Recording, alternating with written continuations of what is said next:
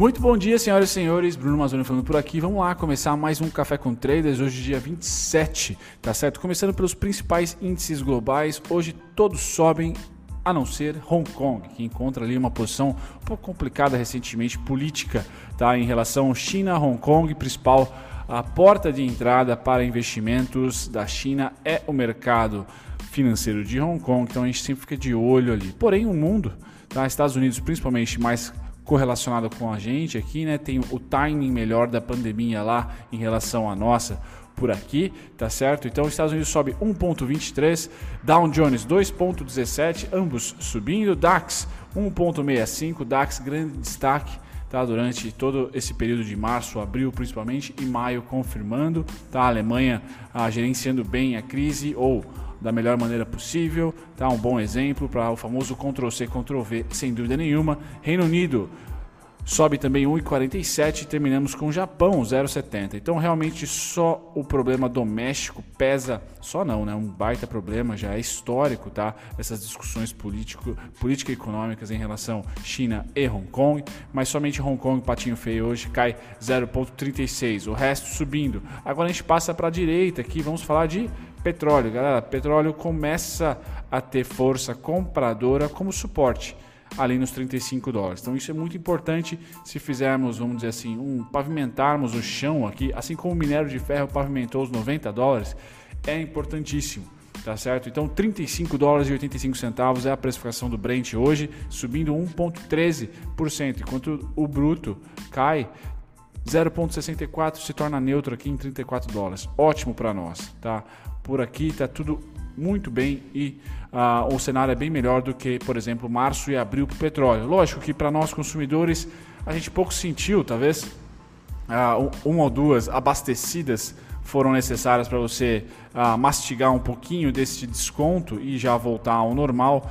Porém, para acionista, né, que é o, o principal foco aqui nosso do Café com Trader, isso aqui é muito interessante. Por quê?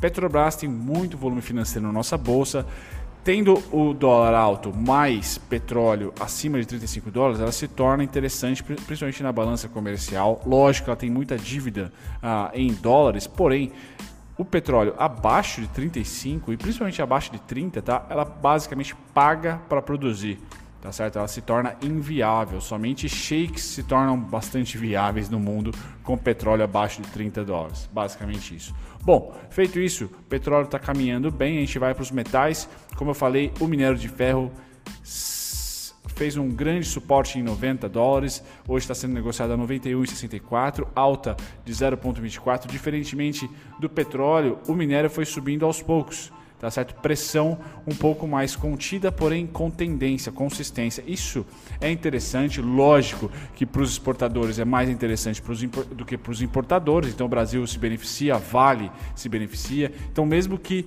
o mundo dê uma derrapada na semana que vem, por exemplo, realize, se essas duas commodities, tanto o minério de ferro como a, a, o petróleo, e aí a gente entra como segunda mão, grãos e proteína animal continuarem subindo, se entrar uma terceira e quarta mão, que seria materiais básicos de celulose, principalmente celulose, né? Cara, vai ser muito difícil o Brasil sofrer.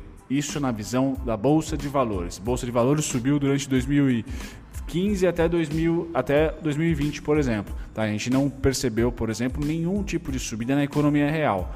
Bolsa de valores é um mundo totalmente paralelo e pode ficar cada vez mais paralelo devido a esse fenômeno. Commodities subirem, tá certo? Nesse período de crise pode beneficiar e vai beneficiar, não pode, vai beneficiar a balança comercial para essas empresas, tá certo? Sem dúvida nenhuma, porque nós estamos totalmente voltado à exportação, tá? Então se a empresa ainda por cima tem aquela cereja no topo do bolo ali que não tem dívida em, em dólar, como não é o caso da Petrobras, por exemplo, ah, isso é muito bom, se torna ainda mais forte a competitividade dessa empresa no momento atual. Commodities, principalmente essas quatro características, tá, seguram a nossa bolsa pelo alto volume financeiro negociado. Tá? Então o Brasil tem aí uma belíssima bala de prata, quase que um cartucho, tá certo? Bom, ouro caindo 0,62, tá certo? Não tivemos uma mega subida no ouro em maio, acho que muito disso veio pela precificação absurda ah, em março, e abril até fevereiro, né, já computando aí os probleminhas da, da pandemia. Certo? Então, o destaque mesmo é para essa resiliência do minério de ferro. Tá? Passando do minério, a gente vai para agricultura, principalmente grãos. Então, cafés, hoje tudo verde, galera. Então, hoje é um dia contente aí para SLC, para você que tem Agro 3, tá? Por quê? Café, obviamente, sobe, mas não, não impacta diretamente nenhuma das duas, mas algodão impacta, algodão subindo 1% hoje, bastante. Soja resiliente nos últimos 3, 4 dias, tá uma subida de 0,27. Trigo 0,74. Pãozinho, pãozinho vai ficar caro aí, argentinos comemoram.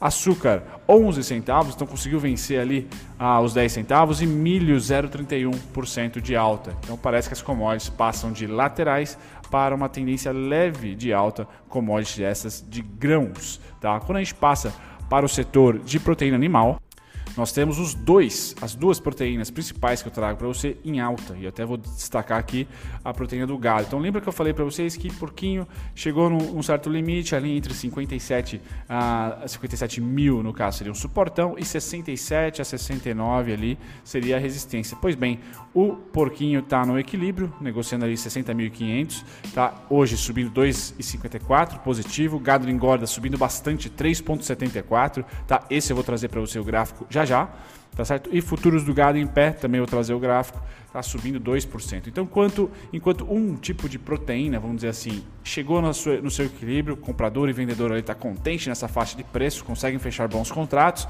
defender ali a sua produção, tá certo? Redear a sua produção. O gado de engorda ou o bovino está subindo e subindo feito meteoro. Olha só, né, os dois gráficos que eu vou trazer para vocês aqui. Deixa eu tirar o zoom tá? Para vocês do celular conseguirem enxergar. Então, na esquerda, futuros de gado em pé, na direita, gado de engorda, os dois ah, negociados diariamente. Olha, esse é um gráfico trimestral, porque eu, eu confesso que para esse tipo de commodity, eu acredito que é um ciclo, esse ciclo pelo menos de 3 a 6 meses, pelo menos de um semestre de ciclo de compra, tá? principalmente com a realidade atual. Então, cada candle aqui simboliza 3 meses de negociação e olha só como maio vai fechar para o gado de gado em pé. Não, nós estamos aí finalizando maio, então olha o tamanho dessa cauda, tá? E um ponto de suporte aqui meu, mas basicamente se você ah, não conhece o meu trabalho, também pode ser por price action, né? Então, esse faixa de preço aqui extremamente negociada, muito tempo passou aqui de 2003 a 2009, passou por crise e conseguiu vencer. O preço voltou para lá, suporte. Tá, mesma coisa, gado engorda, passou aqui 2006, 2005 a 2012 nessa faixa, voltou, E no gado de engorda, o candle é menos comprador, eu acho, tá? Simplesmente porque ele abriu mais embaixo aqui, ó. Ele abriu um pouco mais próximo do suporte. No caso do, do candle do futuros do gado em pé, abriu quase que na máxima atual. Mas os dois candles sinalizam o que o porquinho sinalizou lá em, em março, né? Final de fevereiro, que eu comentei com vocês. Um belo candle comprador. E eu vejo aqui alvos interessantíssimos para ambos. Então a gente pode viver como acionista uma lua de mel interessantíssima com as empresas gigantes frigoríficos aqui do Brasil, Brasil celeiro do mundo. Pois bem, passado aqui a gente volta ah, principalmente para os índices futuros, tá? Mais um zoom aqui para vocês. Aí, beleza? Índices futuros para você que opera BMF. Hoje tudo verde, tudo verde, tá? Ontem as coisas estavam verdes, mas vamos dizer assim, comedidas. Hoje já não, tá? Hoje já é verde acima de 1%. Isso traz uma confiança bastante, principalmente quando a gente vê Estados Unidos subindo. Como eu falei, tem tá tendo mais correlação, correlação com a gente aqui, tá certo? Talvez pelo timing da pandemia por lá. Então, Estados Unidos, S&P 500 subindo 1,18%, Nasdaq subindo 0,83%, Dow Jones 1,30%, Nikkei 1,88% e DAX 1,54%. Tá certo? Então todo mundo verdinho, hoje vai ser difícil segurar nossa bolsa, por quê? Na parte compradora, tá? Embora a gente tenha uh, se valorizado no dia, não dia de ontem, né? Mas semana passada conseguimos, ah, essa semana aqui a gente está reforçando que os 80 mil é nosso e não dos vendedores, tá certo? É dos compradores e não dos vendedores, tá?